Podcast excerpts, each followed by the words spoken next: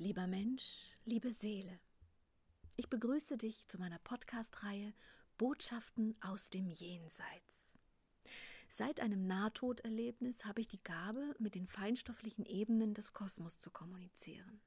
Dies geschieht in einer Form tiefer Meditation, in der ich bestimmte Wesenheiten der jenseitigen Welt bitte, mit mir in Austausch zu treten.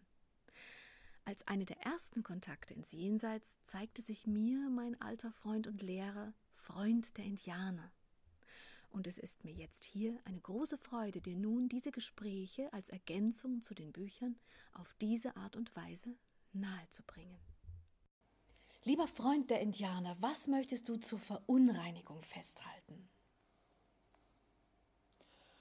Die Verunreinigung ist fester Bestandteil des Kosmos und verstärkt die Verantwortung der Seelen für ihre Entwicklung. Denn wo es dunkel wird, wird die Sehnsucht nach dem Licht beschleunigt, und diese Kraft ist fester Bestandteil des Wachstums der Seelen. Also ist die Verunreinigung ein fester Bestandteil des Laufes der Entwicklung einer jeden Seele. Die Verunreinigung beginnt, während ihr inkarniert. Dabei beginnt die Seele über eine kraftvolle Enge den ersten Schritt einer neuen Form zu beleben. Diese Enge ist die erste Prüfung, wenn sie beginnt zu fühlen, wie es ist, nun in einer engen Form zu sein, die lebendig ist, aber doch zugleich auch weiterhin eine Bewegung erfährt.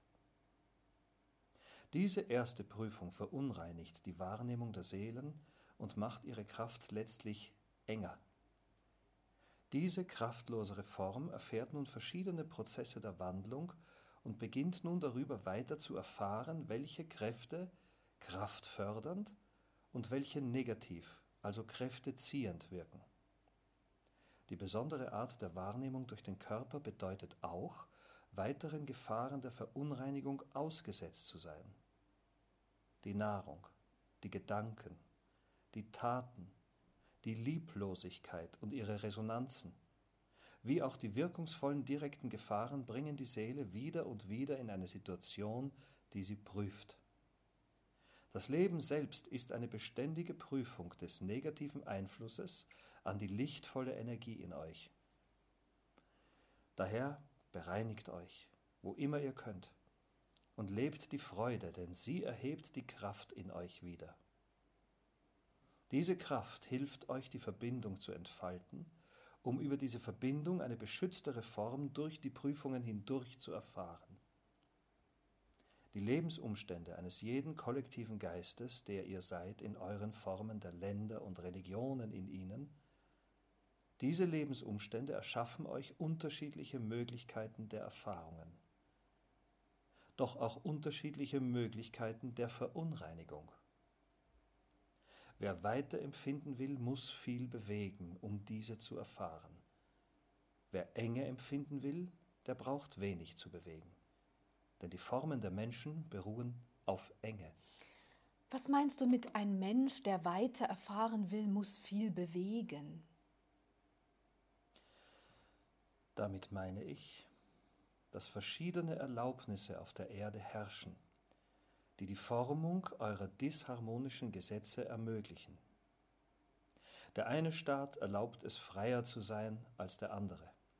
Der eine kollektive Geist erlaubt es weniger, der andere mehr. Ihr müsst für euch selbst entscheiden, wer wo Freiheit empfindet und wer diese vielleicht gar nicht so sehr sucht. Diese Art der Wahrnehmung ist nicht in Werten zu messen und zu beschreiben. Es ist, wie es ist. Die Enge jedenfalls ist die schwerste Prüfung der Seele, um ihre Weite wiederzufinden. Gut, wir sind ja eigentlich beim Thema Verunreinigung. Was möchtest du noch dazu sagen? Dass die Formen, die euch umgeben, verunreinigend wirken können oder eben befreiend. Verunreinigend können viele Regeln und Beschränkungen wirken. Erlaubt ist, weiter zu wandeln und die Formen freierer Gesetze zu erfahren. Dann wandelt ihr die Verunreinigung in der Seele in Freiheit und dadurch reinigt ihr. Wo finden wir noch Verunreinigung außer in den Engen der Menschheit? Die Leiden der Menschen verunreinigen ihre Geiste. Das ist auch ein sehr wichtiger Aspekt. Die Leiden wirken weit in eure Seele hinein. Bitte achtet darauf und lebt den Weg der Befreiung, der euch von Leiden entfernt. Ja, das haben wir schon erörtert. Was gibt es denn noch? Die Lieblosigkeit ist ein verunreinigender Aspekt. Hm. Wer lieblos lebt, erfährt die Verbindung der beschleunigenden Kraft der Quelle nicht, wie wenn er verbunden wirkt.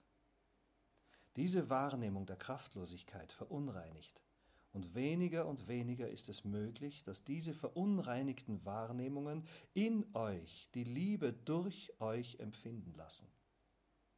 Die Kraft, die ihr braucht, um zu lieben, ist nur eine Entscheidung weit. Die Entscheidung, Weite zu leben oder die Enge. Hm. Moment, da muss ich ein wenig nachhaken. Heißt das, du willst sagen, dass Enge auch gleichzeitig Lieblosigkeit bedeutet?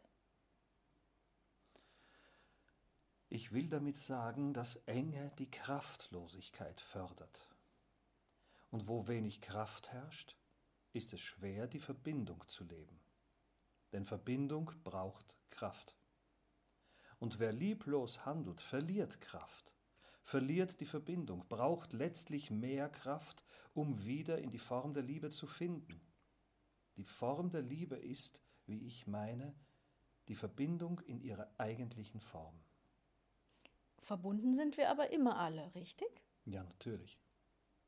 Doch ist die Art der Verbindung entscheidend, wie wir wahrnehmen. Das ist die Essenz dieser Botschaft. Hm. Und wenn wir verunreinigt sind, nehmen wir weniger klar, weniger kraftvoll wahr, richtig? Richtig. Was möchtest du noch zu dem Thema sagen? Die Kraft der Weite bringt Heilung in euch. Also verbindet euch mit der Kraft eurer Seele, die ausschließlich Weite kennt. Daher bitte, lebt alles, was euch weitet und frei fühlen lässt. Hm. Darf ich kurz einen Zusatz dazu geben? Natürlich in Liebe und Verbundenheit. Das ist sehr schön und richtig, Silvia. Was möchtest du noch zu dem Thema Verunreinigung schreiben? Bist du fertig? Ja. Dann danke dir, Liebe. Danke, Liebe.